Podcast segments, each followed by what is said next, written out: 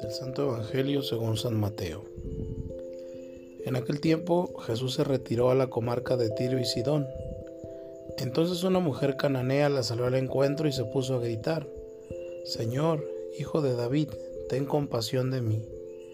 Mi hija está terriblemente atormentada por un demonio. Jesús no le contestó una sola palabra, pero los discípulos se acercaron y le rogaban, atiéndela porque viene gritando detrás de nosotros. Él les contestó, yo no he sido enviado sino a las ovejas descarriadas de la casa de Israel. Ella se acercó entonces al Señor y postrada ante él le dijo, Señor, ayúdame. Él le respondió, no está bien quitarles el pan a los hijos para echárselo a los perritos. Pero ella replicó, Es cierto, Señor, pero también los perritos se comen las migajas que caen de la mesa de sus amos. Entonces Jesús le respondió, Mujer, qué grande es tu fe, que se cumpla lo que deseas. Y en aquel mismo instante quedó curada su hija. Palabra del Señor.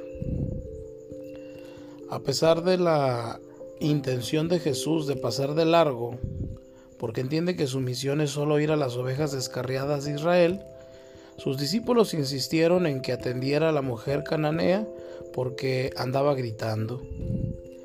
Decía, hijo de David, ten compasión de mí.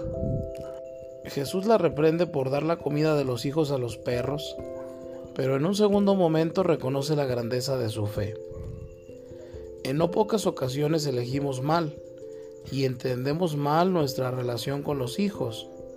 No solo basta con darles de comer, cubrir sus necesidades, que muchas veces no lo son, educarlos, sino que también hay que estar presentes en cada uno de los acontecimientos importantes de su vida. Educar significa estar presente, encaminar, desarrollar las facultades intelectuales y morales por medio de normas que ayuden a su crecimiento se necesitan establecer límites adecuados y oportunos para que nuestros hijos no se conviertan en pequeños dictadores. Un no a tiempo supone aprendizaje para levantarse ante los fracasos futuros. Sin embargo, ante todo, educar es creer a quien se educa en sus esfuerzos, en su capacidad de superación. A veces recurrimos al chantaje emocional para que nuestros hijos nos obedezcan y otras veces los dejamos abandonados a su suerte, creyendo que estaremos presentes y apoyando cuando caigan. Sin embargo, hay ocasiones que atendemos mejor a nuestras mascotas que a nuestros hijos. De ahí la reprimenda de Jesús a la mujer cananea. Es cierto que a veces los hijos se niegan a aceptar el cariño y el sacrificio de sus padres cuando crecen, la vergüenza que crece en ellos por depender de sus padres se convierte en un estado de rechazo donde comienza la rebeldía. Pero no por ello debemos de perder la esperanza y la fe.